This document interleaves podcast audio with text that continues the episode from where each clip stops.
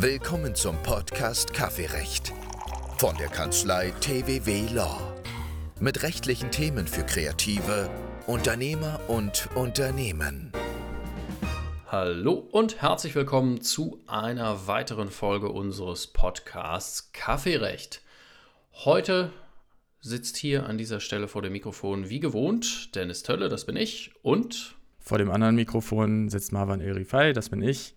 Ähm, heute mit einem aus meiner Sicht sehr interessanten Thema, ähm, den sogenannten Dark Patterns. Äh, worum es da, dabei geht, was die eigentlich sind, das wollen wir heute behandeln. Wie die rechtlich zu bewerten sind, das wollen wir auch behandeln. Ähm, wird mal wieder ein rechtlicher Graubereich, aber dafür sind wir wie gemacht in diesem Podcast und um darüber zu diskutieren, wie solche Sachen zu behandeln sind. Und ich freue mich. Ja, Dito, wir haben uns, äh, glaube ich, die Vorlage für dieses Thema selbst gegeben in der äh, letzten Folge, als wir ganz kurz äh, die Dark Patterns angerissen haben und ähm, haben beschlossen, dass man sich damit auch etwas intensiver noch beschäftigen kann. Und ja, ich denke, wir steigen ein. Erste Frage, was sind Dark Patterns?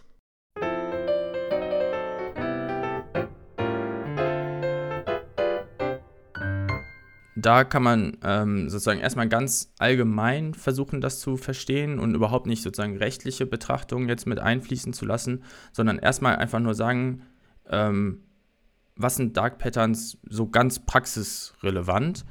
Ähm, wir finden Dark Patterns, das vielleicht schon mal vorab, massenweise eigentlich immer im Internet. Äh, wir reden jetzt nicht darüber, wo Dark Patterns möglicherweise auch in der realen Welt ähm, stattfinden könnten oder sowas. Darüber wollen wir gar nicht reden. Wir bleiben jetzt sozusagen auf der digitalen Seite. Aber es Und da sind. Nur um das. Ist, also, ist, ja, ja, genau. Das heißt, glaube ich, nur da ja. nicht so. Ich, ja, ich glaube auch, dass der, dass der Begriff so aufgetaucht ist, ähm, eher so im digitalen Bereich ich weiß nicht, also so im unlauteren Wettbewerbsbereich könnte man auch Dinge als Dark Patterns bezeichnen, die jetzt sozusagen nicht mehr, ähm, die so nie bezeichnet wurden, die erst im digitalen Zeitalter sozusagen so diesen Namen bekommen haben. Und worum es geht, sind Benutzerschnittstellen-Designs, die darauf ausgelegt sind, die Benutzer zu Handlungen zu verleiten, die dessen Interessen entgegenlaufen.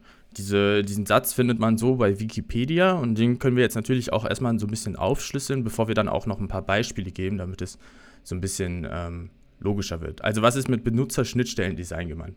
Wenn ich eine Webseite aufrufe, dann ist das sozusagen das Benutzerschnittstellen, äh, die Benutzerschnittstelle. Ich bin dann der Nutzer dieser Webseite und kann dann irgendwie auf äh, Buttons klicken. Ich habe vielleicht einen Warenkorb auf einer Online-Shop-Seite etc.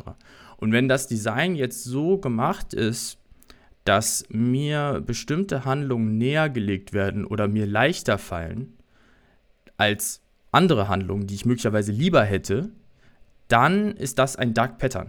Ähm, ich glaube, das erste und beste Beispiel, was wir da an der Stelle geben können, was, was sozusagen auch jeder kennen wird, sind Cookie-Banner. Äh, Cookie-Banner sehr häufig sind so aufgebaut, dass es alle, alle annehmen, also dieser Button alle annehmen, alle Cookies zulassen, ist meistens der gehighlightete, blau untermalte, sehr große Button und dann rechts daneben hier drücken für weitere Optionen. Und dann muss man erstmal auf weitere Optionen drücken. Dann muss man möglicherweise alle möglichen Cookies selber abwählen, um nicht alle zu Cookies zuzulassen. Und jederzeit ist es sozusagen leichter, alle Cookies anzunehmen. Das ist das klassischste Beispiel, was ich sozusagen, was ich persönlich geben kann ähm, für ein Dark Pattern. Ja, ganz genau. Das ist äh, sogenannte Cookie Consent Tracking. Und ähm, auch wenn es mittlerweile, also gefühlt, schleicht es sich so ein bisschen aus, weil es ja auch durchaus schon mal Gegenstand von, von Diskussionen und auch rechtlichen äh, äh Besprechungen gewesen ist. Ähm, aber dass man quasi gleichberechtigt diesen Button alle ablehnen, neben dem Button alle annehmen findet, ist, ähm, ist doch noch, äh, ich glaube, äh, sehr selten. Aber das ist genau einer dieser, äh, dieser Fälle weitere Fälle, um das so ein bisschen auszugestalten, weil dieser Begriff Dark Patterns, ähm, glaube ich, tatsächlich einfach ähm, sehr ja, auslegungsbedürftig ist, das werden wir noch sehen. Ähm, aber um den so ein bisschen greifbarer zu machen, ähm, vielleicht noch ein paar andere Beispiele. Hm, was es noch gibt, ist diese Gestaltung von Werbung. Also Werbung finden wir auf, ich will nicht sagen allen Websites, aber auf vielen Websites. aber da ist es ja unter anderem so, dass ähm, Werbung nicht immer als solche erkennbar wird. Das ist aus anderen Gesichtspunkten ähm, durchaus unzulässig. Aber wenn Werbung eben gerade so getarnt wird, dass sie nicht als solche erkennbar sein soll, dann ist das auch ein Dark Pattern und dann fällt es auch unter den Fall des äh, Dark Patterns, weil das eben dann durch besondere Gestaltung oder besondere Einarbeitung in die Website eben den Nutzer dazu bringen soll, dass er da draufklickt. Und da haben wir wieder diesen Punkt, ähm, der Benutzer wird zu Handlungen verleitet, die vielleicht in, gegen seine Interessen laufen. Er will vielleicht gar nicht auf diese Werbung klicken, sondern er will sich informieren, er will was kaufen etc. Aber er will gerade nicht auf irgendwelche Werbung klicken. Ja, und ähm, vielleicht ein kleiner Disclaimer an dieser Stelle. Ähm, es ist so, dass Dark Patterns, der Begriff selber ist ja schon Englisch, äh, wir versuchen aber weitestgehend immer auch sozusagen deutsche Parallelbegriffe zu verwenden, damit das alles leicht verständlich ist.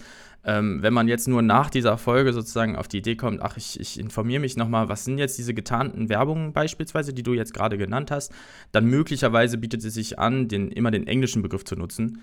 Ähm, darunter findet man etwas mehr. Das wären dann in dem Fall die Disguised Ads. Ähm, Ads für Werbung, Disguised für getarnt. Und in dem Fall zum Beispiel ist es auch spannend, bei der getarnten Werbung ist es halt auch spannend, dass ähm, Werbung als solche ja den, den Unternehmen noch möglich sein muss oder soll. Ähm, es ist ja nicht so, dass jegliche Werbung jetzt rechtswidrig sein soll, ähm, sondern insbesondere diese getarnte Werbung, bei der der Nutzer denkt, naja, das ist eigentlich gar keine Werbung, das sind einfach vielleicht nur ein Informationsangebot, ähm, die, die ist sozusagen die, die in den Fokus von äh, Dark Patterns oder die wir als Dark Pattern dann bezeichnen wollen. Ja. Ähm, ein anderes Beispiel, was mir auch durchaus äh, schon ein paar Mal über den Weg gelaufen ist, ist die sogenannte äh, oder das sogenannte Faraway Bill, also äh, übersetzt die weit entfernte Rechnung. Ähm, das tatsächlich ähm, ist mir das häufiger aufgefallen, wenn ich äh, Softwareprodukte gekauft habe oder Lizenzen gekauft habe, dass ich äh, meist auch in, in US-Stores ähm, eine Lizenz kaufe für ein bestimmtes Produkt. Dann bekomme ich eine Bestätigungs-E-Mail, gebe da mal einen PayPal-Kram ein oder was auch immer. Und ähm, dann bekomme ich aber eine Rechnung nicht per E-Mail. Ich bekomme eine Rechnung nicht als PDF per E-Mail zugeschickt, sondern bekomme nur hier ist deine Bestätigung, hier ist auch deine Seriennummer, die du gekauft hast, etc. Bekomme dann auch meine, was weiß ich, zum Beispiel PayPal-Bestätigung, dass ich da irgendwas hingezahlt habe. Ähm, wenn ich aber eine richtige Rechnung haben will, die ich zum Beispiel entweder aus geschäftlichen Gründen äh, brauche, um sie bei der Steuer einzureichen oder was auch immer, dann muss ich mich erst ähm, relativ weit, äh, ich sag mal, in, ja, in, in, in mein Backend begeben oder in dieses Login begeben um dann ganz am Ende ähm, die Möglichkeit zu finden, dass ich auch eine Rechnung bekomme, wo ich dann auch die entsprechenden Daten eintragen muss, die ich vorher gar nicht eintragen musste. Sprich, ich habe diesen Kaufvorgang so viel kürzer gemacht und so viel interessanter dadurch auch für mich, dass ich quasi kaum Daten eingeben muss und zack bekomme ich diese Lizenz, ich zahle das mal eben und dann habe ich das. Wenn ich aber eine ordnungsgemäße Rechnung haben möchte, die ich dann auch ich mal, vielleicht benötige, dann muss ich weitere Schritte gehen um, um dann tatsächlich so ein ordnungsgemäßes Dokument zu bekommen. Das versteht man dann unter diesen Faraway Bills. Ähm, das hat insbesondere ähm, dahingehend dann natürlich so ein bisschen einen, ja, einen, einen schwierigen Touch, wenn man ähm, möglicherweise das Ganze vergisst, dass man diese Rechnung bekommt, weil standardmäßig ist es so, ich benötige nun mal eine Rechnung für etwas, was ich gekauft habe.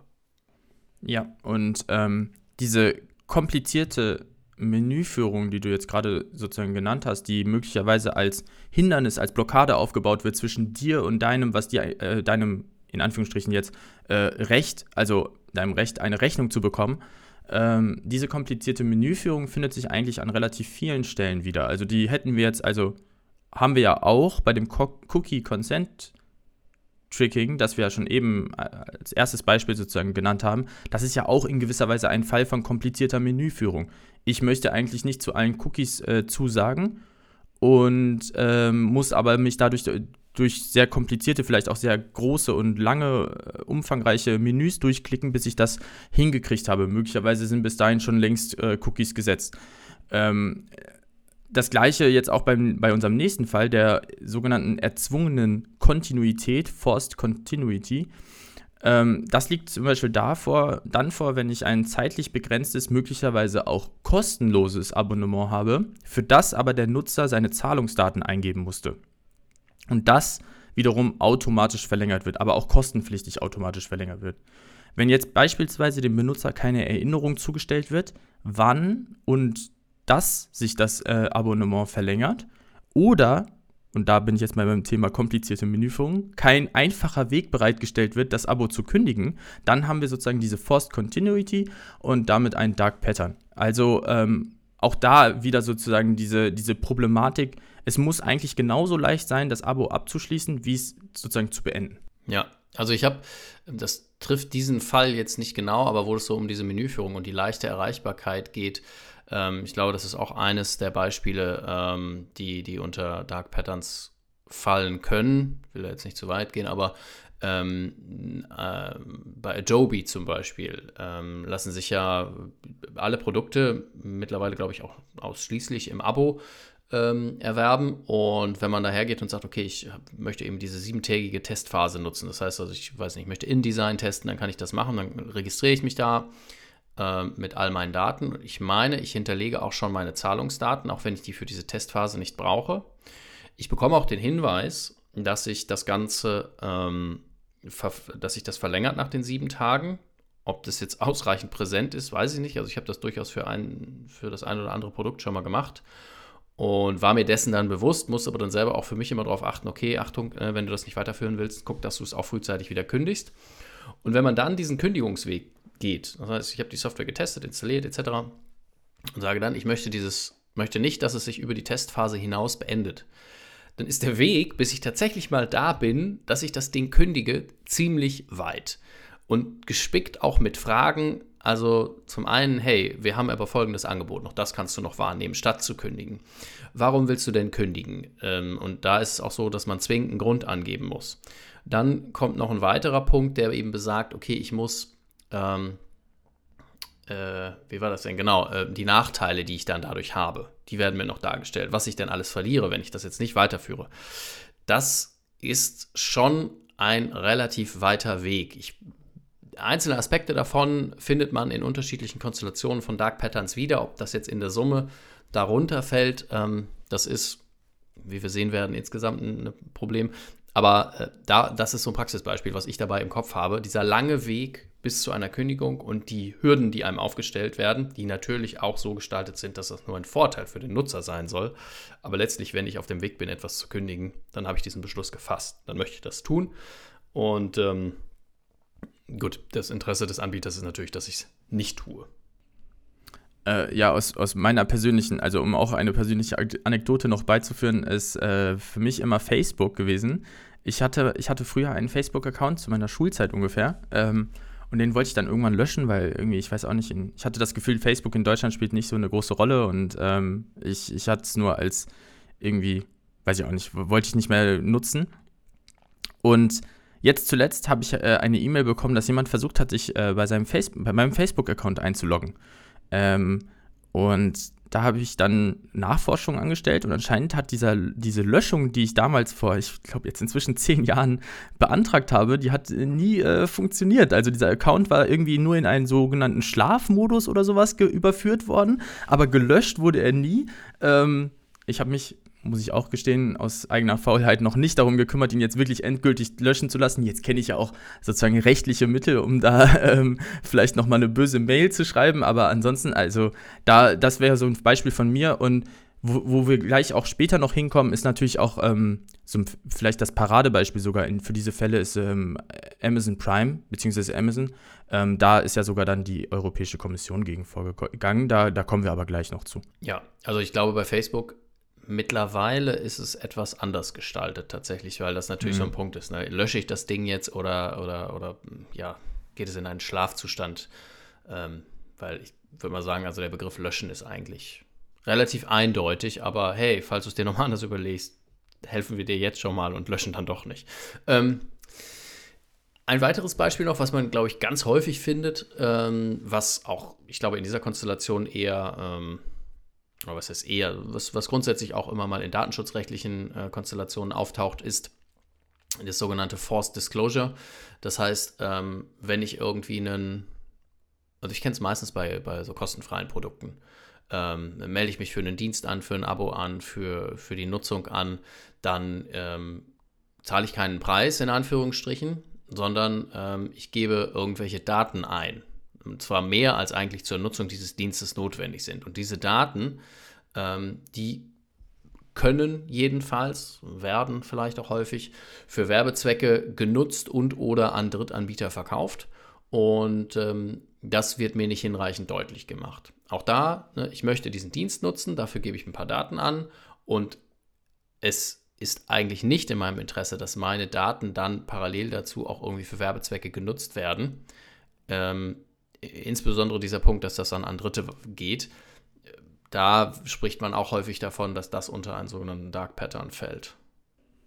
Ja, und äh, da, da, das sind so Fälle, wo wir dann wirklich ähm, auch sehr weit ins Datenschutzrechtliche gehen. Also bei vielen der anderen Fällen kann man über wettbewerbsrechtliche ähm, Thematiken reden oder Anknüpfungspunkte reden. Hier kann man auch sehr stark über Dat datenschutzrechtliche ähm, Anknüpfungspunkte nachdenken. Und ähm, eigentlich, das werden wir auch gleich noch sehen, äh, gibt es da bestimmt schon an, also Anpack, um da rechtlich gegen vorzugehen. Das Problem ist nur, ähm, dass in vielerlei Hinsicht, äh, gerade in Sachen Dark Patterns, der noch ein bisschen so gefühlt der wilde Westen herrscht und einfach man machen kann und ähm, es passiert eigentlich nicht so viel. Da, also ist auf jeden Fall so ein bisschen ein spannender Bereich in der Hinsicht, dass äh, solche Sachen, die eigentlich ziemlich klar sozusagen datenschutzrechtlich vielleicht sogar verboten sind, ähm, trotzdem noch einfach gemacht werden können. Wild Wild West. Ähm, die, ähm, oder ich sag mal so zwei Konstellationen, die ich also jetzt mal so in einem schildere, sind ähm, oder hängen so ein bisschen zusammen mit, ähm, mit den Warenkörben. Das eine ist also mit Online-Warenkörben. Ich gehe in einen Online-Shop, ähm, suche mir Sachen aus und ähm, sage dann hier, leg das in den Warenkorb. Da gibt es zum einen die Konstellation, dass ich dann erst im letzten Bestellschritt auf zus äh, zusätzliche Kosten hingewiesen werde. Das heißt Versandkosten, ähm, äh, Steuern äh, und ähnliche Sachen. Ja, die tauchen vorher nicht auf. Äh, das ist natürlich relativ offensichtlich, dass das etwas ist, ähm, was den Interessen des Nutzers zuwiderläuft, weil ich einfach vorher wissen möchte, was für Kosten kommen auf mich zu, wenn ich dieses Produkt kaufe. Und da gehört eben nicht nur zu, dass ich wissen möchte, welches, ähm, was kostet das Produkt selber, sondern was muss ich aufwenden, damit das Produkt auch bei mir ist, ja, inklusive Steuern, inklusive Liefergebühren etc das ist so einer dieser Punkte, dass das quasi erst im allerletzten Schritt, wo ich schon so weit bin, dass ich sage, nach jetzt nochmal alles neu machen, ach komm, dann, dann kaufe ich es jetzt. Das ist ja so ein bisschen die Faulheit des Nutzers, die soll da so ein bisschen ausgenutzt werden. Und ähm, das andere ist ähm, die Konstellation, in der, wenn ich ein bestimmtes Produkt kaufe, sich ja, quasi automatisch noch weitere Produkte in den Warenkorb einschleichen. Das können zum Beispiel irgendwelche Garantieverlängerungen sein, wenn ich Hardware kaufe. Das können irgendwelche, äh, ja, mehr oder weniger sinnvollen Zusatzteile äh, sein, Zusatzdienste sein. Oder ich sag mal, ich kaufe einmalig etwas und bekomme da zusätzlich noch irgendwie einen also nicht monatlichen Speicherdienst zu oder so. Das sind Sachen, die, ähm, wenn ich die nicht selbst anklicken muss, sondern die kommen quasi automatisch mit da rein oder sind vorausgewählt und in meinem typischen, also ich klicke mich da durch, ja, nächster Schritt, nächster Schritt, nächster Schritt. Ähm, und dann sind sie im Warenkorb, obwohl ich nie ausdrücklich gesagt habe, ja, ich möchte das auch kaufen. Ähm, dann ist das auch eine Konstellation, die, die als, als Dark Pattern gewertet werden kann. Ja, und hier muss man auch unterscheiden zu dem Fall, dass ähm, einem zum Beispiel angezeigt wird, Käufer dieses Produkts kauften auch. Und dann werden irgendwie drei verschiedene Produkte aufgelistet. Das ist sozusagen unterschiedlich zueinander. Also es muss schon, oder damit es wirklich auch möglicherweise rechtswidriges äh, Dark Pattern ist, muss es wirklich sneak into basket. Also es muss wirklich komplett in dem Warenkorb sein, nicht nur dort angezeigt werden als äh, potenzielles Zusatzgut. Also da sind wir dann auch wieder bei dem Fall, dass Unternehmen ja schon auch Werbung schalten dürfen, auch für weitere zusätzliche Produkte, die sie anbieten, schalten dürfen und sollen ruhig. Ähm, die Frage ist nur, wie weit darf das gehen? Und es darf halt nicht so weit gehen, dass es einfach in den Warenkorb gepackt wird und es beim Nutzer wiederum liegt, es wieder aus dem Warenkorb zu entfernen. Das ist ja immer so ein bisschen die, die größte Frage sozusagen der Dark Patterns ist ja immer, ähm, wie viel müssen wir dem, dürfen oder sollen wir dem Nutzer aufbürden, als ähm, damit er sozusagen äh, durch das, durch das Internet kommen kann, ohne seine äh, und seine Interessen gewahrt sind. Ähm, das heißt, die Dark Patterns sind darauf ausgerichtet, den Nutzer zu Handlungen zu verleiten, die er eigentlich nicht will. Beispielsweise äh, in dem Warenkorb finden sich weitere Produkte wieder, die er eigentlich gar nicht kaufen wollte. Und jetzt bürden wir es ja sozusagen dem Nutzer auf, aufmerksam zu sein und die äh, Waren wieder aus dem Warenkorb zu entfernen. Das wollen wir nicht. Wir wollen eigentlich, dass der Nutzer sozusagen nur das kauft, was er auch wirklich ausgewählt hat. Und ja, deswegen ähm, auch Dark Pattern. Bei den Warenkörben, da komme ich jetzt gerade zu diesem Analogbeispiel. Also ich will gar nicht mal sagen, dass das, äh, dass das so ein, so ein wirklich zu Ende gedachten so ein Fall ist. Aber in, in der analogen Welt finde ich zum Beispiel gerade diese, ähm, diese Aspekte, ich stehe an der Kasse, habe meine Sachen im Warenkorb und rechts und links stehen die Sachen, die entweder ich noch haben will, weil, ach ja, ich brauche ja noch Batterien. Ach ja, ja, der Keks war beim letzten Mal auch lecker. Ähm, mhm. Aber manchmal gehe ich nicht alleine einkaufen. Und wenn ich, äh, ich weiß nicht, so, so äh, ein Meter große Geschöpfe dabei habe, dann sind die äh, da wesentlich empfänglicher für noch, dass da noch ein Überraschungseis steht oder dass da noch irgendwelche andere Schokolade steht oder sonst was. Ähm, grundsätzlich diese, diese ähm, Positionierung von Waren in Warenhäusern, in Supermärkten und so, das ist ja nicht alles Zufall, ja, das haben wir auch gelernt. Und ähm, das muss auch nicht immer schlecht sein, ja, aber ähm, grundsätzlich auch da äh, findet man so diesen Touch, den man hier in der Definition des Dark Patterns findet, wo ich möglicherweise zu Handlungen verleitet werde, die ich eigentlich gar nicht tun möchte. Natürlich wirft mir da niemand was in den Warenkorb heimlich. Das äh, wäre auch mal ganz interessant. Aber ähm, das, da, da muss ich dran denken, wenn es dann da, äh, an die Übertragung in die analoge Welt geht. Ein nächstes Dark Pattern sind die sogenannten Trickfragen oder Trick Questions. Ähm, diese können dazu äh, angewendet werden oder einge äh, eingesetzt werden, damit Benutzer ähm, sozusagen Antworten geben, die sie eigentlich gar nicht geben würden, wenn sie die Frage sozusagen richtig gelesen hätten. Also wenn eine doppelte Verneinung beispielsweise in der Frage drin ist und man überliest das so ein bisschen und deswegen klickt man irgendwas, was man eigentlich gar nicht klicken würde. Diese Trick Questions äh, Trickfragen, findet man häufig auch in der Kombination mit der, mit der Forced Continuity, also mit der erzwungenen Kontinuität. Wenn ich also jetzt mein Abo beenden möchte, dann, wie du es auch be beschrieben hast von, äh, von deinem Adobe-Fall, ähm, dann wird eine Trickfrage eingesetzt. Beispielsweise, wollen Sie nicht, nicht doch lieber ähm, weiter das Abonnement fortführen? Und also jetzt habe ich mich selbst schon verwirrt, was hier die richtige Antwort wäre, um, um sozusagen das Abonnement nicht fortzuführen. Und äh, genau so könnte man dann eine Frage aufbauen. Dann wird am besten noch der Button, mit dem man das Abonnement widerwillig fortführt, extra grün gemacht. Und so ist es dann so, dass ähm, die Benutzer sozusagen reingetrickt werden in eine Frage, die sie eigentlich gar nicht, äh, in eine Antwort, die sie eigentlich gar nicht geben wollten.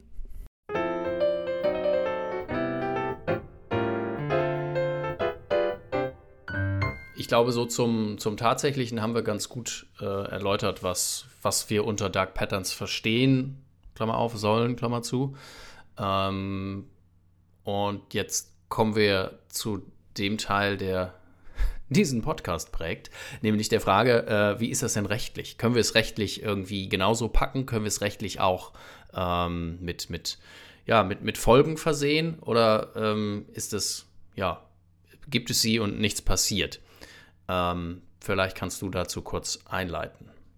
Ja, ähm, rechtlich gesehen haben wir erstmal sehr, sehr lange nichts gehabt. Also in der Hinsicht, dass wir nicht eine oder keine rechtliche Definition von Dark Patterns haben. Ähm, für diejenigen, die gar nichts mit Jura am Hut haben, äh, im, im Recht, in den Rechtswissenschaften in, auf gesetzlicher Ebene arbeitet man sehr viel mit Definitionen. Das heißt, wir müssen irgendwie ähm, etwas definieren, damit wir dann sagen können, wie wir damit umgehen wollen. Und ähm, eine solche Definition von Dark Patterns gesetzlich gab es sehr lange nicht. Jetzt ähm, gibt es den Digital Services Act. Wir haben in der letzten Folge darüber berichtet. Ähm, gerne nochmal anhören, wer, wer da nochmal einen Refresher braucht oder die letzte Folge noch nicht gehört hat. Ähm, und in diesem Digital Services Act findet sich zum ersten Mal der Begriff der Dark Patterns auch in ein, mit einer Definition, nur nicht in dem regelnden Teil, sondern in den Erwägungsgründen. Das ist, die Erwägungsgründe sind so ein bisschen wie im nationalen Recht die Gesetzesbegründung. Sie sollen zur Auslegung angewandt werden oder hinzugezogen werden, aber sie sind nicht unmittelbar geltendes Recht. Und in den Erwägungsgründen findet sich jetzt die Definition, dass Dark Patterns auf Online-Schnittstellen von Online-Plattformen Praktiken sind, mit der darauf abgezielt oder tatsächlich erreicht wird, dass die Fähigkeit der Nutzer, eine autonome und informierte Auswahl oder Entscheidung zu treffen, maßgeblich verzerrt oder beeinträchtigt wird. Und an der Definition merkt man eigentlich auch schon, warum es so lange möglicherweise keine Definition gab, im, im also im rechtlichen Sinn. Ähm, dies, solche Definitionen sind meistens etwas sehr umfangreich und man versucht irgendwie alle Fälle mit drunter zu fassen. Und ob das hier gelungen ist, kann man sich jetzt gerne darüber streiten. Ähm, worum es eigentlich im Prinzip geht, ist genau das, worüber wir auch die ganze Zeit geredet haben. Also die, dieser letzte Teil ist das sozusagen das Wichtige. Die Nutzer ähm, werden durch die Dark Patterns zu Entscheidungen geführt, die sie eigentlich gar nicht treffen wollen. Also Autonomie, autonome und informierte Auswahl oder Entscheidungen können nicht mehr getroffen werden aufgrund der Dark Patterns. Ich könnte was zur Online-Schnittstelle beitragen, weil wir das eben schon gesagt haben. Also da ist genau. es, glaube ich, relativ einfach, dass man äh, sagen kann, darunter fällt das klassische Beispiel in Anführungsstrichen, so wie wir es jetzt äh, bei vielen Beispielen gehabt haben, dass es die Gestaltung einer Website ist. Aber, und das ist ja, also das stellt man zunehmend fest, äh, sind es ja alle anderen Formen von Gestaltung. Das kann sowohl die App sein, die ich auf dem Handy habe, die in einer bestimmten Art und Weise gestaltet ist, um eben mich auf eine bestimmte Entscheidung oder eine bestimmte Auswahl hinzuführen versucht. Oder so, ähm, ja, ich will es nicht als banal bezeichnen, aber das kann die Benutzerführung am, äh, am Ticketautomaten äh, bei der Bahn sein. Das kann ähm, die Benutzerführung in, im Auto sein, dass ich also sage, okay, ich möchte im Auto, wir, es ist ja nun auch nicht neu, dass, ähm, dass Autos Daten sammeln und dass Autos, ähm, die, die, Autos sammeln sie und äh, möglicherweise verwenden sie die äh, Autohersteller in einer bestimmten Art und Weise. Und auch da habe ich ja grundsätzlich die Möglichkeit zu sagen, ähm, ich stimme einer bestimmten Kategorie der Sammlung und der Übermittlung zu, sage, okay, alle Daten, benutze alle Daten zur, weiß nicht, zur, zur Verbesserung der Benutzerführung, zur Verbesserung der Motorsteuerung, zur Verbesserung von was weiß ich nicht allem. Und dann gibt es aber genauso in der Regel auch die Möglichkeit zu sagen, okay, ich will, dass du gar keine Daten sammelst. Ich möchte auch nicht, dass du mich dauernd beobachtest und mir dann irgendwie eine Pause vorschlägst nach so und so viel ähm, Kilometern oder wenn du feststellst, dass meine Augen irgendwie länger geschlossen sind, dass ich irgendwie, ähm, ganz interessant ist es auch die, ähm, und das, äh, weiß nicht, ob das bei allen Herstellern moderner Autos so ist. Äh, bei vielen ist es so, dass du, ähm, wir, gerade wenn du diese teilautomatisierten äh, Fahrkonstellationen hast, dann ähm, schaut er dich durchs Lenkrad an, in Anführungsstrichen. Du hast also Kameras und Infrarotsensoren dahinter, die den Fahrer beobachten. Und je nachdem, wo du zum Beispiel bei einem Ampelstopp, also oder sagen wir mal Stop and Go, ähm, du fährst Stop and Go, er hält auch selbstständig an, hält den Abstand und würde auch selber wieder losfahren, wenn du auf die Straße guckst. Wenn du währenddessen aus dem Fenster guckst, dann gibt er dir ein Signal, fährt nicht selber los. Ja, also er, er zwingt dich auch dazu, dass wenn er fährt, dass du auf die Straße guckst. Zusätzlich, also ne, so, das heißt, diese Daten, die, die werden irgendwo gesammelt und irgendwo muss ich dann sagen können, im Rahmen dieser Benutzerführung, okay, ich, ähm, ich möchte, dass es gesammelt wird und ich möchte das nicht. Also theoretisch, bekomme ein neues Auto, müssten die ersten Fragen sein, wenn ich mich da reinsetze, hey, äh, folgende Daten sammeln wir über dich. Ähm, was möchtest du, was möchtest du nicht? Dann sind bestimmte Funktionen vielleicht eingeschränkt oder nicht. Aber auch da kann ich natürlich sagen, ähm, über die Benutzerführung äh, leite ich den Benutzer zu einer bestimmten Auswahl hin, was dann natürlich auch insofern nachvollziehbar ist, dass der Hersteller natürlich seine technischen Möglichkeiten, die er davor gesehen hat, bestmöglich umsetzen möchte und zeigen möchte, hier guck mal, was dieses Auto alles Tolles kann. Auf der anderen Seite ist das eben teilweise damit verbunden, dass ich relativ viele Daten auch äh, preisgebe, ist die Frage, aber jedenfalls erstmal erhoben und gesammelt werden. Genau, also da stellt sich natürlich auch so ein bisschen die Frage, ähm, wo, wo liegt hier das Problem? Also ich kann jeden sehr, sehr gut verstehen, der sagt, dass überhaupt diese Daten erhoben werden, ist für mich schon irgendwie, äh, gibt mir ein Gefühl von Unsicherheit. Ich habe das Gefühl, irgendwie über mich werden Daten erschaffen, die ich gar nicht in der Welt haben wollte. Ähm, das, das kann eine sehr gute sozusagen völlig verständliche Meinung sein, aber für viele ist das Problem, dass ähm, auch die Daten einfach direkt nicht mehr in ihrer Hand sind. Also sie sind dann halt sofort in irgendeiner Cloud gespeichert, möglicherweise hat dein Autohersteller sofort äh, Zugriff auf diese Daten und, und äh, analysiert die auch und analysiert sozusagen dann unmittelbar auch dich, beziehungsweise irgendwie vergleicht dich mit anderen Datensätzen und schafft dadurch einen sehr wertvollen neuen Datensatz. Also für mich persönlich zum Beispiel, ähm, ich fände es sehr gut, wenn, wenn ich diese Techniken in einem, in meinem Auto, wenn ich eins hätte, ähm, hätte. Also ich würde mich freuen, wenn ein Auto mich so weit es geht darin unterstützt, äh, unfallfrei Auto zu fahren. Nur würde ich halt gerne haben, dass diese Daten nicht sofort in der Cloud bei, ähm, keine Ahnung, Mercedes sind. Und äh, ich glaube, da kann man vielleicht auch einen Mittelweg gehen, dass man sagt, diese Daten werden zwar erzeugt, aber nicht direkt erhoben. Also erhoben im Sinne von, die kommen direkt äh, dann in die Cloud, sondern sie werden einfach erstmal nur lo lokal gespeichert. Ja. Ähm, um so ein bisschen wieder zu dieser rechtlichen Schiene der Dark Patterns zurückzukommen, ähm, die Erwägungsgründe, die du genannt hast, bieten ja auch so ein paar äh, Beispiele, die jetzt nicht mit denen so konkret vergleichbar sind wie ähm, die, die wir vorhin im, auf, auf tatsächlicher Ebene genannt haben, aber die grundsätzlich die Möglichkeit geben, äh, herauszufinden, ob wir uns im Bereich von Dark Pattern befinden oder nicht.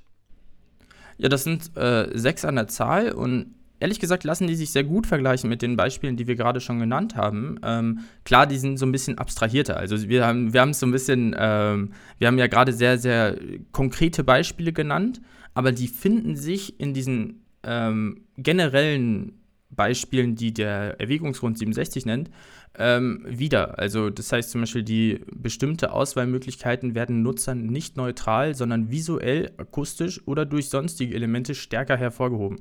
Das ist ja dieser Fall der, des Cookie-Consent-Tricking. Also dass wir, dass ähm, der alle annehmen-Button äh, Akust äh, nicht akustisch, sondern visuell hervorgehoben wird, sodass der Nutzer dazu verleitet wird, darauf äh, zu drücken.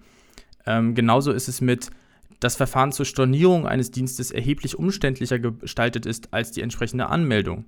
Äh, bestimmte Wahlmöglichkeiten schwieriger oder zeitaufwendiger gestaltet sind. Es unverhältnismäßig schwierig ist, Käufe abzubrechen. All diese Punkte finden sich ja weitestgehend, also ich stimme dir schon zu, das ist nicht eins zu eins dasselbe, aber die finden sich ähm, weitestgehend wieder in, in den Beispielen, die wir gerade genannt haben. Äh, man muss das auch so verstehen, dass dieser Erwägungsgrund ja nicht ganz spezifische Fälle sozusagen aus dem Internet herausnimmt und sagt, das ist verboten, sondern er will ja so Grundleitlinien ähm, schaffen, anhand derer wir erkennen können, wann Dark Patterns im Internet äh, vorliegen. Also ein Fall, also da, ähm, da muss man sagen, dass der, der springt ja ins Auge. Ähm, diese, äh, das Nummer 3, also Ziffer 3, das Verfahren zur Stornierung eines Dienstes erheblich umständlicher gestaltet als die entsprechende Anmeldung. Also wer, wer heutzutage sich bei den, den üblichen Diensten bewegt, der wird genau das schon festgestellt haben. Also ähm, zum einen, also ich bin erstaunt, wie oft es tatsächlich noch zu finden ist, wenn ich sage, okay, ich will diesen Service jetzt mal ausprobieren. Keine Ahnung, jetzt gerade im Bereich von, äh, weiß nicht, als diese ganzen KI-Apps äh, auf den Markt kamen, ähm, wo man gesagt hat, okay, ich will mal ausprobieren, was kann dieses, was kann jenes. So, dann meldest du dich halt überall mal an und dann willst du da wieder von weg. Und wie oft ich schon nach diesem verdammten Kündigungsbutton oder beenden oder löschen oder sonst was Button gesucht habe, ähm, wo ich mich doch Anmeldung ist quasi nur, also ich sag mal, das ist eine Schaltfläche. Ja, dann kommst du irgendwie, meldest dich mit deinem Google, Facebook, Apple, sonst was Konto an, äh, legst einmal irgendwie den Finger auf den Sensor und bums, ist alles fertig, ja, dann bist du angemeldet. Aber das wieder loszuwerden, ja, da kann man ja, wenn man jetzt sagt, okay, ähm, was ist denn erheblich umständlicher? So, ja, klar, da kann man natürlich sagen, okay, zeitlicher Faktor, äh, die Schritte, die ich gehen muss. Wir haben ja die Rechtsprechung jedenfalls in Deutschland. Ähm, das zum Beispiel, wenn ich sage, ich habe irgendwo ein Impressum auf einer Website, das bereitgehalten werden, bereitgehalten werden muss, dann habe ich so eine, ich sag mal, Zwei-Klick-Regelung. Von überall aus muss ich in zwei Klicks dort sein. Das könnte man übertragen und sagen, okay, wenn ich nicht äh, spätestens zwei Klicks die Möglichkeit zur Kündigung sehe oder die Möglichkeit zur Kündigung habe, dann habe ich etwas, was erheblich umständlicher ist. Außer die Anmeldung selber ist auch super umständlich. Wird wohl keinen Dienst dazu führen, dass er die Anmeldung so umständlich gestaltet, ähm, weil dann schneidet er sich selber da ähm, so ein bisschen den Ast ab. Aber ähm, das ist so ein Ding, das, das würde ich sagen, okay, das ist leicht zu greifen und findet tatsächlich auch statt. Ja, also das wird auch auf europäischer Ebene diskutiert und ich bin mir nicht ganz sicher, ob es nicht sogar bald in einer neuen Richtlinie oder äh, Verordnung sogar kommt. Das ist die Ein-Button-Lösung für den Widerruf. Äh, nicht für den Widerruf, sondern für das Stornieren von Diensten. Also ähm, äh, das kann man dem DSA jetzt, so wie er geschaffen wurde, sogar fast schon entnehmen, dass er das sogar möchte. Ich glaube, das soll sogar noch expliziter geregelt werden, wenn mich nicht alles täuscht. Also diese Ein-Button-Lösung, es soll einfach wenn ich einen Dienst mich wieder abmelden möchte, also ich äh, will meinen Facebook-Account wieder löschen, das muss ein Button sein, damit mir das möglich ist. Ähm. Das heißt, ähm, unterm Strich mit, mit diesen Punkten haben wir durchaus ähm, verständliche Leitlinien, mit denen man ähm, ein, ein paar Beispiele, die, wir, die wir oben genannt haben, so konkrete Beispiele, fassen könnte, auch wenn natürlich, ne, ist ein juristischer Bereich, das heißt, da kann man über jedes Wort ein bisschen diskutieren, aber grundsätzlich kann man sagen, okay, wir haben ähm, hier Anhaltspunkte, anhand derer man Dark Patterns auch bestimmen kann. Ja, vielleicht eins, was, was sich so explizit nicht wiederfindet in den Beispielen, wäre diese Forced Continuity, also erzwungene Kontinuität, dass wenn ähm, zeitlich begrenztes kostenloses Abonnement ähm, sich automatisch verlängert und zu einem kostenpflichtigen äh, Abonnement wird, wo ich schon vorher meine Zahlungsdaten angeben musste. Das findet sich erstmal so gar nicht wieder, würde ich sagen. Ähm, ich denke aber, dass das unter die generelle Definition, sozusagen, die der Erwägungsgrund liefert, für Dark Penance auch gefasst werden kann.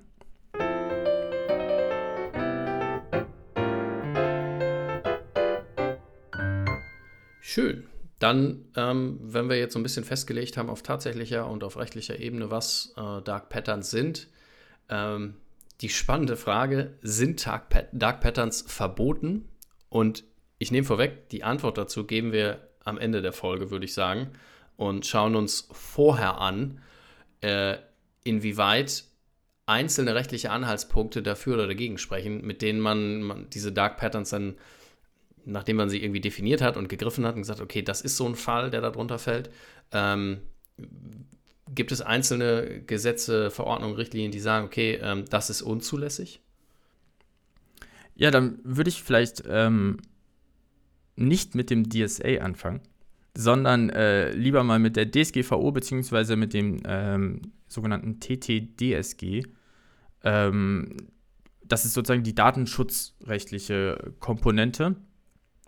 Und da hat man gute Anhaltspunkte, warum möglicherweise das verboten sein könnte, beziehungsweise nicht direkt verboten, sondern einfach unzulässig nach den Regeln, die sozusagen die DSGVO, insbesondere die DSGVO, aufstellt.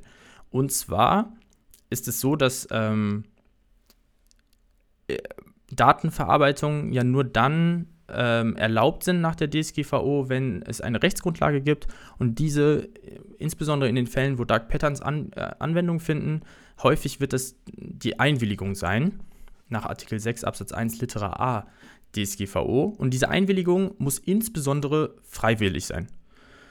Und ich glaube ehrlich gesagt, diesen Satz, äh, dass die Einwilligung insbesondere freiwillig sein muss, habe ich in diesem Podcast schon viermal gesagt oder so. Aber gut, ich sage es nochmal, es ist, es ist auch wirklich sehr wichtig.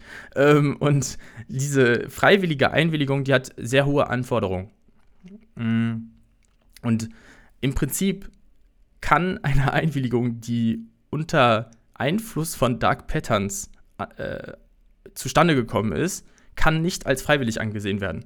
Das ist sozusagen die Grundregel, die wir treffen, äh, nennen können. Und das kann ich auch wirklich relativ explizit so sagen. Da, meiner Meinung nach gibt es da keine Rechtsunsicherheit mehr. Also äh, diese freiwillige Einwilligung existiert einfach nur dann, wenn keine Dark Patterns zur Anwendung gekommen sind. Ähm, genauso sieht es aus bei den TTDSG, das wiederum, ähm, dieser Paragraph 25 TTDSG bezieht sich insbesondere auf die Einwilligung zu ähm, Cookie-Trackern. Und auch da muss die Einwilligung freiwillig sein. Äh, das läuft relativ parallel zur DSGVO.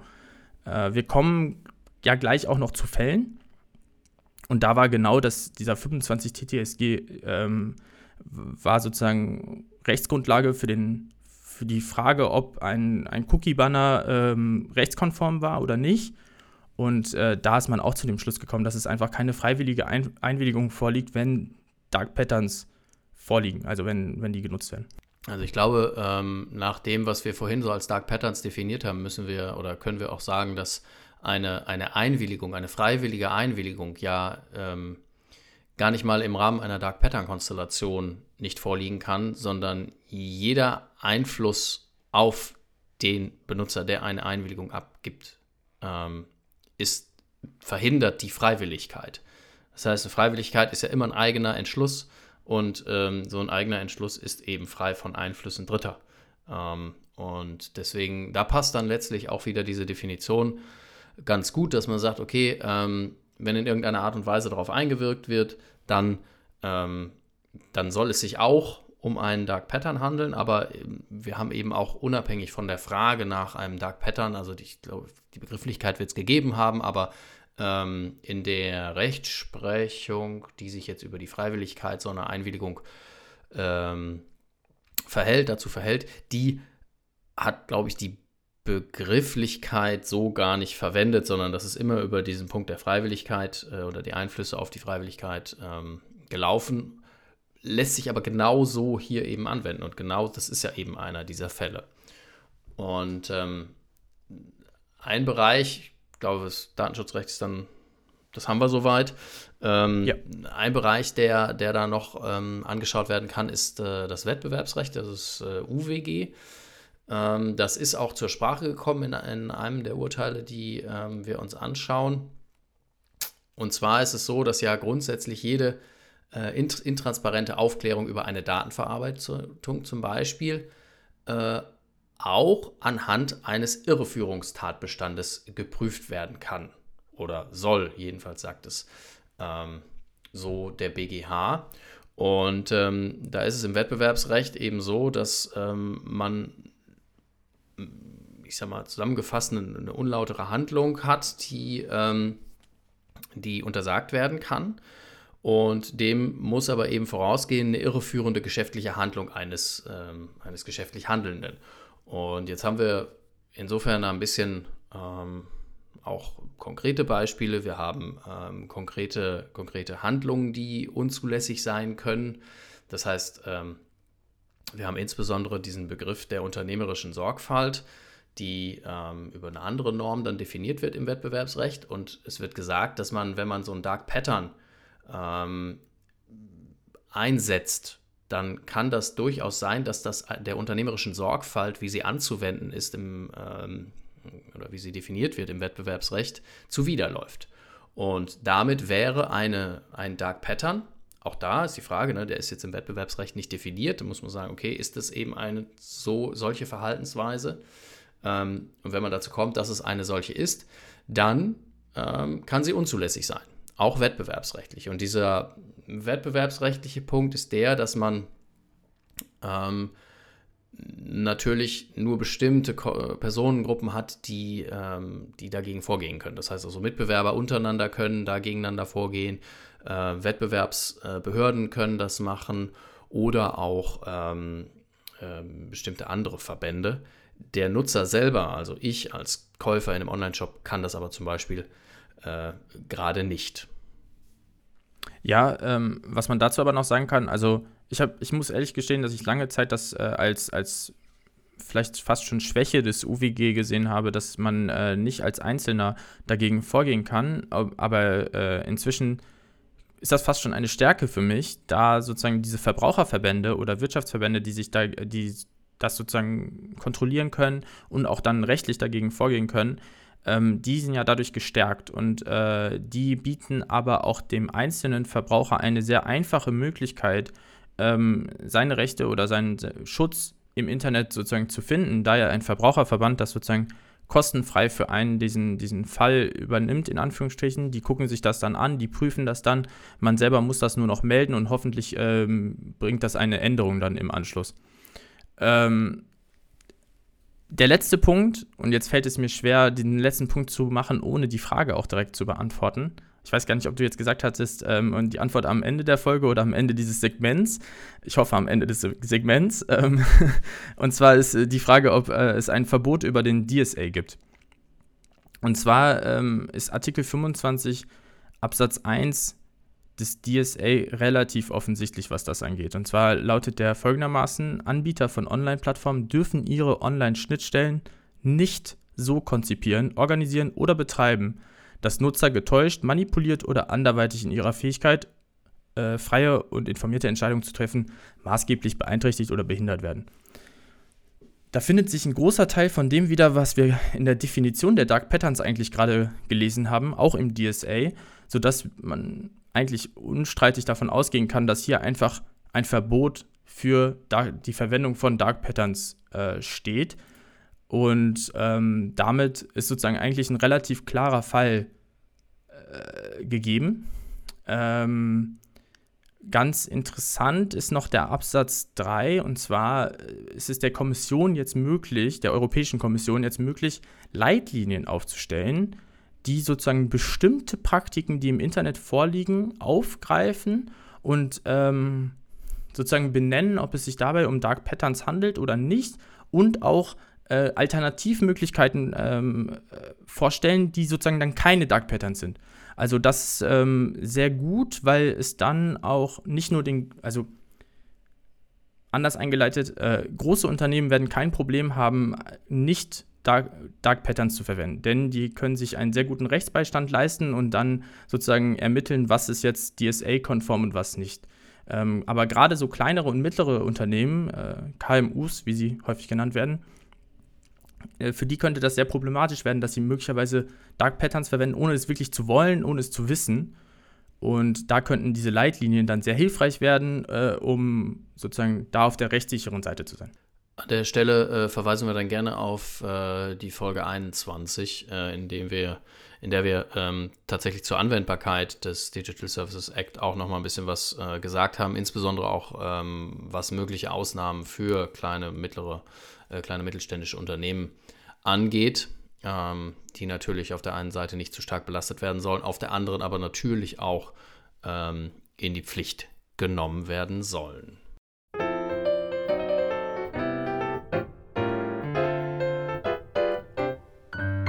Wenn wir jetzt letztlich so ein bisschen vorweggenommen haben, dass es, äh, wenn wir einen Dark Pattern definiert haben, ähm, der zulässig sein soll, was irgendwo nachvollziehbar ist, allein schon aufgrund der Formulierung. Ja, wir sind hier nicht im Gray-Bereich, sondern wir sind im Dark-Bereich. Also ich ähm, würde behaupten, dass also die Formulierung selber schon sagt, dass das, was man darunter fasst, dann auch in irgendeiner Art und Weise ähm, auf der dunklen Seite der Macht steht. Ähm, und danach vielleicht ich hatte auch, gehofft, dass du das machst. Ja, ja gerne, danke.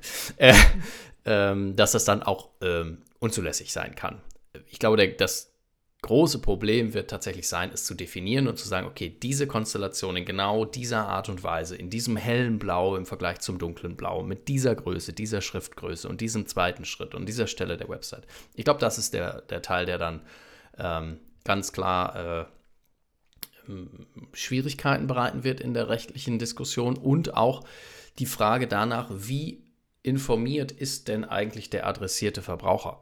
Weil wenn wir jetzt darüber sprechen, dann äh, würden wir sagen, okay, wir erkennen solche Dinge vielleicht, wenn wir sie uns anschauen, wenn wir es häufiger machen. Ich glaube, ähm, der schwierige Bereich liegt nicht da, wo es offensichtlich ist, wo ich irgendwie eine halbe Stunde suchen muss, bis ich den Kündigungsbutton finde, sondern es ist das, wo ich, komm, ich bestelle es noch eben schnell und dann, weiß ich nicht, sitze ich meinetwegen, meinetwegen abends auf dem Sofa, habe das Handy in der Hand und bestelle das noch schnell, ähm, damit es morgen, übermorgen da ist. Und da dann vielleicht Dinge übersehe. Und ich glaube, das ist der Punkt. Da ähm, bin ich zwar trotzdem genauso informiert, aber genauso vielleicht in einer Situation, die sich ja Alltag nennt, in der das eben nicht passieren soll.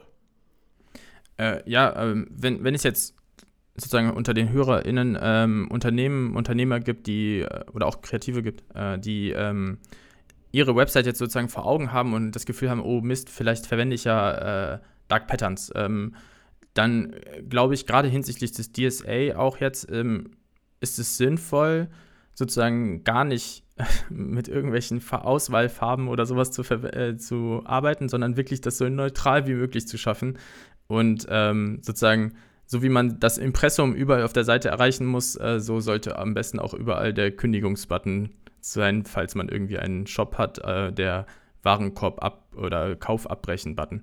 Ähm, damit kommen wir zu den Fällen, denn ähm, es gibt ein Urteil, das auch ordentlich durch die Medien gegangen ist, soweit ich das zumindest ähm, zumindest durch die Medien, die ich konsumiere. Äh, klar, das sind irgendwie rechtswissenschaftliche Medien, das gebe ich zu. Ähm, und zwar war das ein Urteil gegen die, äh, gegen die Burda Forward GmbH. Das ist die Betreiberin ähm, der Internetseite focus.de. Eine ähm, Journalismus-News-Seite. Und äh, dort gab es ein Cookie-Banner, äh, das kein Banner war, sondern wenn man geguckt hat, welchen Cookies man da zustimmt, beziehungsweise einzeln abwählen wollte, dann waren das mehrere DIN A4-Seiten lang von einzelnen äh, Anbietern, die man dann alle einzeln händisch ablehnen musste. Ich glaube, es waren irgendwie um die 240 Anbieter, Cookie-Anbieter, die man dann alle händisch ähm, ablehnen hätte müssen. Und da ging es äh, ein Verbraucherverband vorgegangen und hat gesagt, das äh, kann einfach nicht rechtskonform sein. Im Ergebnis war es das auch nicht.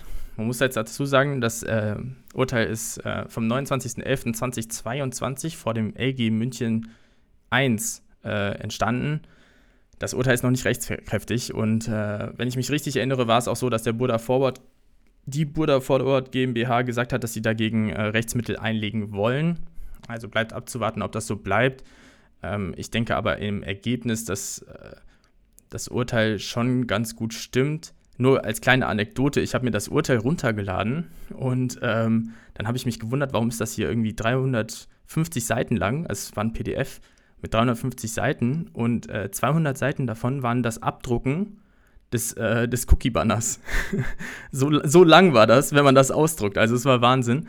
Ähm, ja, du wolltest was dazu sagen? Nee, ich wollte äh, dazu nichts sagen, aber ich hatte ähm, so ein bisschen den Punkt, dass ja häufig der Vorwurf im Raum steht, dass ähm, ähm, dass das EU-Recht oder, oder grundsätzlich so diese Vorgaben manchmal ein zahnloser Tiger sind, gerade was so die, ja, die Großen angeht. Also ähm, ob's, lass es Meta sein, lass es äh, Amazon sein, etc. Und ähm, dazu hatten wir uns ja, oder sind in der Vergangenheit ja so ein paar ähm, Konstellationen entstanden, in denen eigentlich gerade das Gegenteil ähm, belegt wurde. Nämlich, also ich würde mit, mit Amazon Prime einfach mal anfangen, dass wir da ähm, nämlich genau den Punkt hatten, dass ähm, in dem Fall tatsächlich sogar über das Lauterkeitsrecht, also über eine Richtlinie, ähm, die Richtlinie über die unlauteren Geschäftspraktiken, ähm, diese Konstellation in der Kritik stand, dass die Abmeldung von Online-Abonnements nicht so einfach war wie die Anmeldung. Und ähm, das wurde dann, man hat in der, in der, Kommunikation dann gesagt, okay, dass das äh, im Rahmen von Gesprächen mit Amazon äh, geklärt wurde und Amazon diese Vorgänge geändert hat.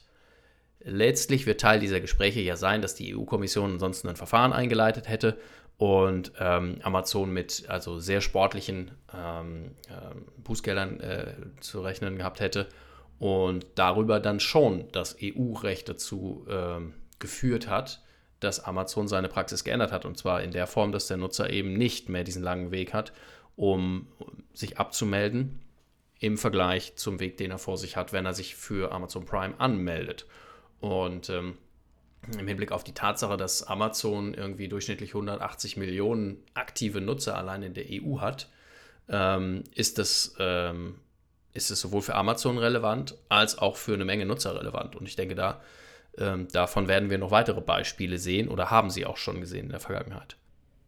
Ja, genau. Also wir haben noch Beispiele zu WhatsApp, äh, Google und TikTok und ich glaube noch nicht mal, dass das alle waren. Und das ist eigentlich ganz interessant. Ähm, da wollte ich nur kurz auch mit drauf packen, ähm, dass wir brauchen jetzt nicht mehr immer ein, direkt ein Urteil, weil ähm, und irgendwie ein langwieriges Verfahren, das sich über Jahre zieht, wo erstmal jahrelang keine Änderung zu sehen ist, sondern eindeutig sind diese Tech-Giganten doch etwas beeindruckt von diesen Bußgeldern, die dann im Raum stehen und sind dann sogar bereit, vor dem Verfahren, bevor es ein rechtskräftiges Urteil gibt, schon ähm, Änderungen vorzunehmen. Das, das, also klar, das basiert dann wahrscheinlich auch auf deren äh, rechtlicher Einschätzung, inwieweit die Europäische Kommission da richtig liegt oder falsch liegt und inwieweit das sozusagen ähm, kosten-nutzen-mäßig für die sich lohnt. Also ich würde auch immer so ein bisschen ähm, mich fragen, wel welchen wirtschaftlichen Nutzen hat ein, ein Verhalten, das da kritisiert wird für mich? Also wie viele Nutzer melden sich, wenn wir das Amazon Prime-Beispiel äh, nehmen, wie viele Nutzer melden sich viel schneller bei Prime an und melden sich weniger ab, wenn ich diese Konstellation habe, ähm, die sie da vorlag? und wie viel weniger Leute ähm, oder wie viel mehr Leute melden sich ab, wenn sie die schnelle Möglichkeit haben. Ich glaube, mittlerweile spielt auch, ähm, auch und gerade bei diesen großen Unternehmen eine Rolle, wie sehr vertraue ich diesen Diensten. Also das ist natürlich jetzt sehr subjektiv, aber wenn ich ähm, die Wahl habe zwischen zwei Diensten und ich habe aus welchen Gründen auch immer, das muss nicht mal stimmen, das muss ich ja auch sagen, aber habe den Eindruck, dass ich dort, ähm, dass ich dem Dienst stärker vertraue, dass ähm, meine, meine Rechte dort klarer zu gestalten sind. Das heißt, ich habe jederzeit die Möglichkeit, ich sehe, was weiß ich, jedes Mal, wenn ich mich einlogge, sehe ich unten den roten Button kündigen. Ja, dann denke ich mir, okay, ich kann das jederzeit machen. Alles ist gut. Ich will das dann gar nicht, aber ich weiß, dass ich es kann. Wenn ich transparent über die Datenverarbeitung aufgeklärt werde, wenn mir, so, meinetwegen, schick mir eine Mail, ähm, wenn, wenn sich die Datenverarbeitung ändert. Wäre gelogen, wenn ich das immer alles lesen würde. Aber allein die Tatsache, dass ich die Möglichkeit habe, ist, ist so, ein, so ein Vertrauens, äh, eine vertrauensfördernde Maßnahme, dass ich als Nutzer sage, okay, ähm, da gehe ich hin. Und wenn ich im Vorhinein schon weiß, mh, hm, das ist immer kritisiert worden, die, da weiß man auch nicht so genau, was die mit den Daten machen und, und das ist alles so ein bisschen verwirrend gestaltet, dann ist dieses Vertrauen vielleicht nicht da. Ja, ähm, also nur ganz kurz, ich bin wirklich gar kein äh, Wirtschaftswissenschaftler oder sonst irgendwas Vergleichbares, aber ich habe zuletzt einen äh, Artikel gelesen, der sozusagen auch ähm, wirtschaftswissenschaftlich äh, fundiert hat, dass Dark die Nutzung von Dark Patterns äh, sich wahrscheinlich, sehr wahrscheinlich gar nicht lohnt, ähm, sondern sozusagen, und da ist genau dieser Vertrauensverlust sozusagen benannt worden und die haben den versucht dann so zu beziffern, keine Ahnung, wie diese Rechnungen zustande kommen und ob die valide waren oder nicht, aber auf jeden Fall äh, sind die zu dem Schluss gekommen, dass sich Dark Patterns im Ergebnis gar nicht lohnen. Ähm, man muss natürlich aber auch dazu sagen, dass so große Tech-Giganten von sehr vielen anderen äh, Effekten äh, profitieren, die sozusagen immer wieder Kunden zu denen bringen, sodass sie sich Dark Patterns auch sehr gut leisten können und das vielleicht dann doch äh, auch einen positiven Effekt hat. Ich würde zum nächsten Beispiel kommen. Ähm, da hat auch die Europäische Kommission in Diskussionen bzw. Gesprächen mit WhatsApp äh, es geschafft, ähm, diese zu einer Selbstverpflichtung zu bringen. Und zwar haben die sich darüber verpflichtet, ähm, wenn Änderungen in deren allgemeinen Geschäftsbedingungen oder in deren Nutzungsbedingungen anstehen, besser darüber aufzuklären, äh, wie Nutzerrechte und Pflichten beeinflusst werden und ähm, die Ablehnung aktualisierter Nutzungsbedingungen muss, soll ab jetzt genauso sichtbar sein wie die Annahme dieser Nutzungsbedingungen, auch dann, wenn das damit zusammenhängt, dass dieser Dienst nicht weiter verwendet werden kann. Das ist eigentlich ähm, das ist zum Beispiel sehr gut. Das ist etwas, was ich lange ähm, kritisiert habe, so für mich selber. Ich habe es nie öffentlich kritisiert. Äh, ähm, der Podcast ist das erste, wo ich mich öffentlich überhaupt äußere. Und ähm, äh, aber das ist halt etwas, was ich lange sozusagen schlecht fand, dass ähm, allgemeine Geschäftsbedingungen, neue Änderungen stehen an und man hat eigentlich keine Ahnung, man nimmt die automatisch an, indem man einfach weiter nutzt, aber irgendwie habe ich keine Ahnung, was da drin steht. Warum, was ändert sich eigentlich für mich? Warum mussten die jetzt geändert werden? Keine Ahnung. Das soll jetzt ähm, sich verbessern. Und dann noch ein Beispiel von Google.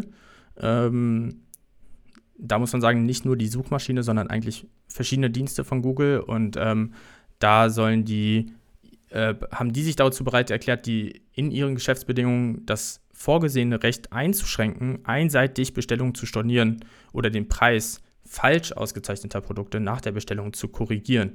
Auch da zum Beispiel ähm, ein Fall, wo die Europäische Kommission einfach im Dialog mit den Unternehmen es geschafft hat, Änderungen, positive Änderungen für Verbraucher, für Nutzer ähm, herbeizuführen.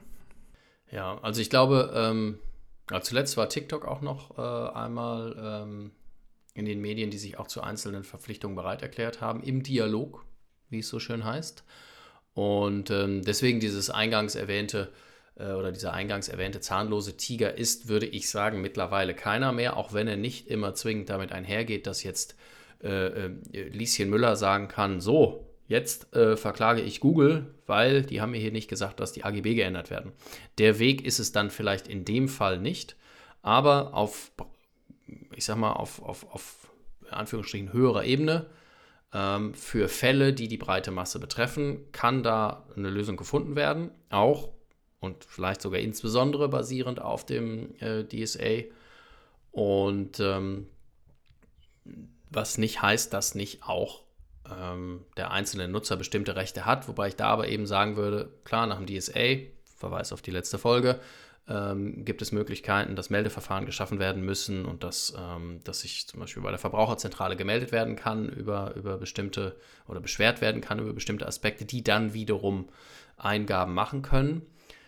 Aber ähm, zum Beispiel äh, datenschutzrechtliche Aspekte sind ja nicht ganz außen vor. Also es ist ja weiterhin so, dass ich auch als Nutzer die Möglichkeit habe, gegen ein Unternehmen datenschutzrechtlich vorzugehen. Ob Aufwand und Nutzen da im Verhältnis stehen, kommt immer ganz auf den Einzelfall an. Genauso kann ich als Unternehmen Mitbewerber natürlich äh, in Anspruch nehmen und sagen, okay, ähm, ich bin jetzt hier der, weiß ich nicht, ich bin irgendwie der, der Schuhhändler XY und äh, möchte gerne Amazon in Anspruch nehmen, weil die Mitbewerber sind und die machen eben bestimmte Dinge so und so. Und das halte ich für wettbewerbsrechtlich irreführend und unlauter. Dann ähm, habe ich natürlich auch die Möglichkeit zu sagen, ich möchte selber ein Verfahren anstrengen. Ähm, aber ich glaube, da äh, muss man sagen, um trotzdem am Ende der Folge nochmal die Frage zu beantworten, ob Dark Patterns verboten sind. Meines Erachtens ja. Die Krux liegt an der Stelle, wo man definiert, was Dark Patterns sind und ob man die rechtlich gegriffen kriegt. Weil, äh, wie gesagt, also ich, wenn das klar solche Verhaltensweisen sind, dann werden sie auch verboten sein mit unterschiedlichen ähm, rechtlichen Konstruktionen. Aber ich glaube, an der Stelle hat man, schöne Grüße an eine treue Podcast-Hörerin, einen entsprechenden Anpack. Ja, ich äh, stimme dir vollumfänglich zu. Ähm, belasse es auch dabei und verabschiede mich für diese Folge. Es hat mir wie immer sehr viel Spaß gemacht. Ich hoffe, den HörerInnen auch. Ähm, und ich freue mich, wenn ihr da draußen auch in der nächsten Folge ähm, wieder einschaltet. Und in diesem Sinne, auf Wiedersehen von mir. Ja, auf Wiederhören auch von mir. Wenn ihr Fragen zu den Themen oder neue Themenideen habt, äh, schreibt uns gerne an podcast.tww.law. Wenn euch das Ganze gefallen hat, dann freuen wir uns natürlich auch über eine entsprechende Bewertung oder auch konstruktive Kritik. Immer her damit und wir hören uns in der nächsten Folge und bis dahin auf Wiederhören.